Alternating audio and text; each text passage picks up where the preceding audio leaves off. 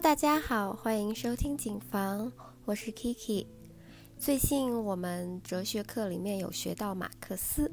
那一般说到马克思，就一定不会忘记去了解他的挚友恩格斯。但是在课堂上，由于老师只是着重讲了马克思，并没有讲到恩格斯，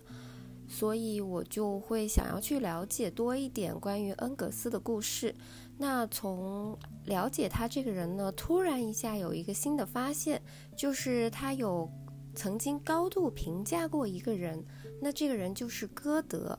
相信大家对他都不是很陌生。恩格斯曾经这样说过，就是所有德国文化领域的伟大人物当中呢，没有比歌德更真实、更伟大、更不朽的艺术家了。歌德不仅仅是一名诗人、文学家，他在艺术及其科学上同样有很深的造诣。哦，但是我自己对歌德潜意识里面的认知就是艺术类的，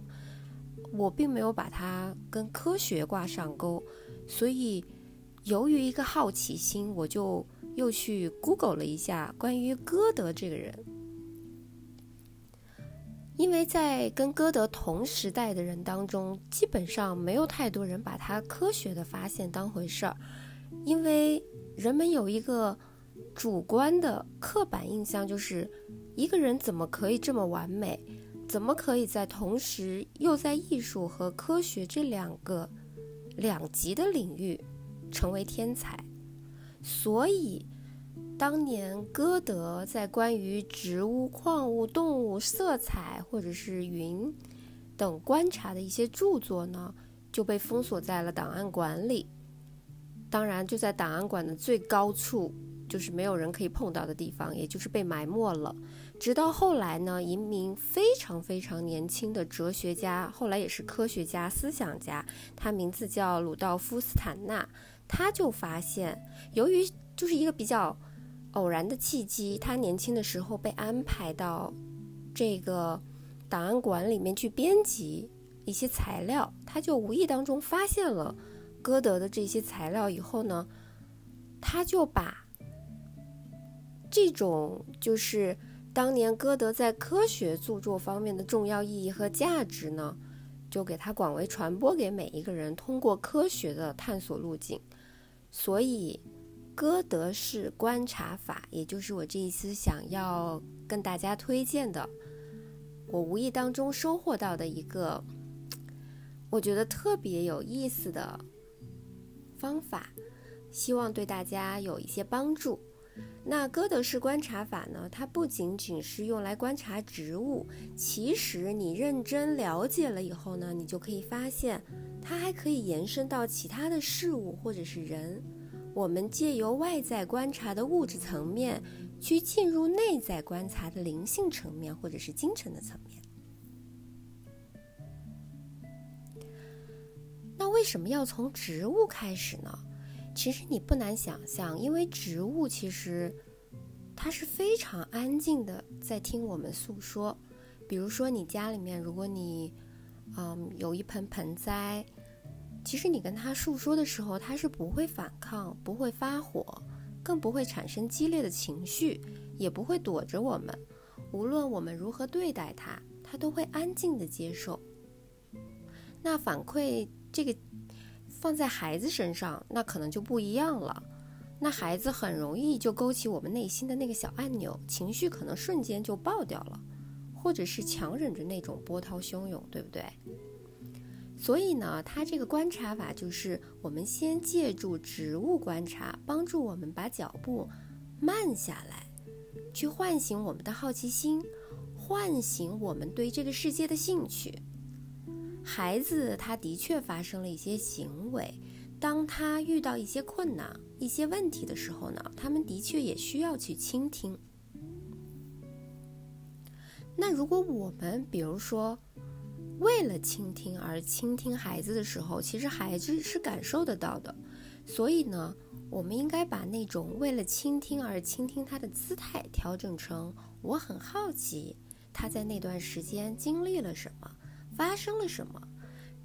让他出现这样的行为。这个时候，其实我们的心门就敞开了。我并没有列举一些倾听的公式，而是我会跟孩子之间感同身受，我就会感受到他行为背后有一些什么东西在涌动，那我可能就会去理解这个孩子。我拿孩子做例子呢，就是因为孩子跟大人比，他们更失控，然后他们更不会表达，所以跟植物形成了一个相相对比较强烈的对比。而且我们跟孩子在一起的时候，比方说我们赞同、反对、辱骂、批评、打击他、命令他、建议他、给他解决方案，这些其实对大人来说都特别的容易。但是我们很容易想到，也很容易说出来。可是最难的是什么？最难的是理解。他需要我们带着好奇心，需要我们带着我们对这个生命的兴趣去理解孩子。其实有时候，作为父母，我们可以想一想：当我们带着理解去看这个孩子的时候，就好像有一束光照进了我们自己，这是我自己的感受，也照进了孩子的心里。那一刻，其实是一种不一样的感觉，有一种东西在我们之间流淌。我们也可以把它称之作是爱。同样的，这个好奇也会引领我们去观察，去寻找答案。给大家举一个例子。就是歌德观察法的这个理解跟重要性，不知道大家还记不记得，在两千零四年的时候，有一场大海啸。嗯，当时在泰国普吉岛的时候呢，发生这个大海啸的时候是十二月二十六号当天，英国一位十岁的小女孩，她叫凯蒂·斯密斯。这个小女孩呢，她跟全家人一起在普吉岛的这个海滩上，穿着泳衣，嗯，泳衣正在游泳。突然间，他发现了大海的远处涌现了一波白色的巨浪。那这个巨浪明显和其他的浪是不一样的。当这个巨浪和蓝天还有大海明显隔成两半儿。那这个小女孩，她本身就是一个观察力非常敏锐的小孩儿，同时呢，他们在学校里面还进行了有关这方面的地理知识的学习。而他们那个地理知识的学习，并不是说老师告诉我，我来听就好了，他是真真正正有去找过资料研究的。那当时呢，他看到这些情况发生的时候呢，他就意识到这和一般的。惊涛骇浪是不一样的，那这个巨浪下面呢，肯定发生了一些什么危险的事情。他就和他的爸爸妈妈一起去动员这些海滩上的游客去撤离这个危险的地方。那当这个游客们抵达安全地方的时候，白色的巨浪就像排山倒海一般奔涌而至，瞬间就把原先热闹非凡的海滩给吞没了。而这个小女孩呢，由于她提前预警，拯救了很多人。所以，这个孩子只有知道知识的话呢，他的观察能力如果是沉睡的，其实他是观察不到这些的，他不会感受到这个巨浪的变化会带来什么，也许感受到，他也可能会忽略过去。当我们找回或者是唤醒我们自己观察的能力的时候呢，我们就会发现，孩子有时候做的一些事情，其实就是在敏锐的他自己的观察。也就不会把那个时刻去打扰孩子，在一度程一定的程度上呢，其实是保护了孩子的观察能力。所以有时候要不要进行观察，这个是大家的一个选择。成长其实也是这样的一件事情，我不知道会发生什么，我也不知道它会带给我什么，但是这一刻我愿意去做这个决定，去做这件事。我愿意去做一个让我看不清的未来。我迈进去之后，我一点点的走，一点点的去做，然后看到原来是这样的，这就是我的自我成长。那当我在生活里面去做的时候呢，真正真正给了自己一个机会，把学到的知识变成我的智慧。知识这件事，知道和做到其实是有差距的。我知道，并不代表我可以做到。我仅仅是知道了，但是在我的心灵上还没有什么影响。相信大家有非常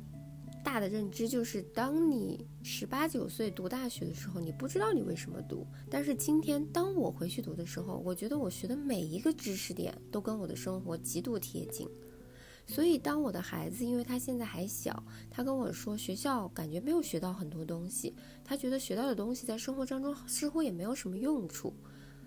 我不会强迫他去改变他的这种认知，因为我也通过了很长时间才理解在学校里学到的东西，最后跟生活到底是怎么绑在一起的。不知道大家是不是也和我一样？因为小的时候呢，学习方式一般都是。等待老师给答案，我抄下答案就好了。但是生活其实不是这样的，生活有很多的面相，有时候看起来对立的答案其实统一在一起的。当我进入社会，生完孩子，我发现没有人给我答案，我要自己去做答案，这是让我很痛苦的事情。那恰好在我的生活里，我愿意去接受，去学习。所以我发现我的生活原来可以不一样。所以今天我，在我这个通过马克思，然后一下子跳到恩格斯和我找到的这个歌德观察法，我就特别想分享给大家，让我们可以一起去试试、去实践、去做。通过观察，看能够得到一些什么启发性的认识。这些启发性的认识，也许可以帮助我们把学到的知识。变成说生活当中的智慧，但是我觉得最最最最重要的就是，如果我们学到了这个知识，比方说歌德观察法，一定要学着去做，你要试一试。所以，如果大家对这个有兴趣的话，大家可以试试看。这个就是我今天想跟大家分享的歌德式观察法。谢谢大家的收听，我们下期见，拜拜。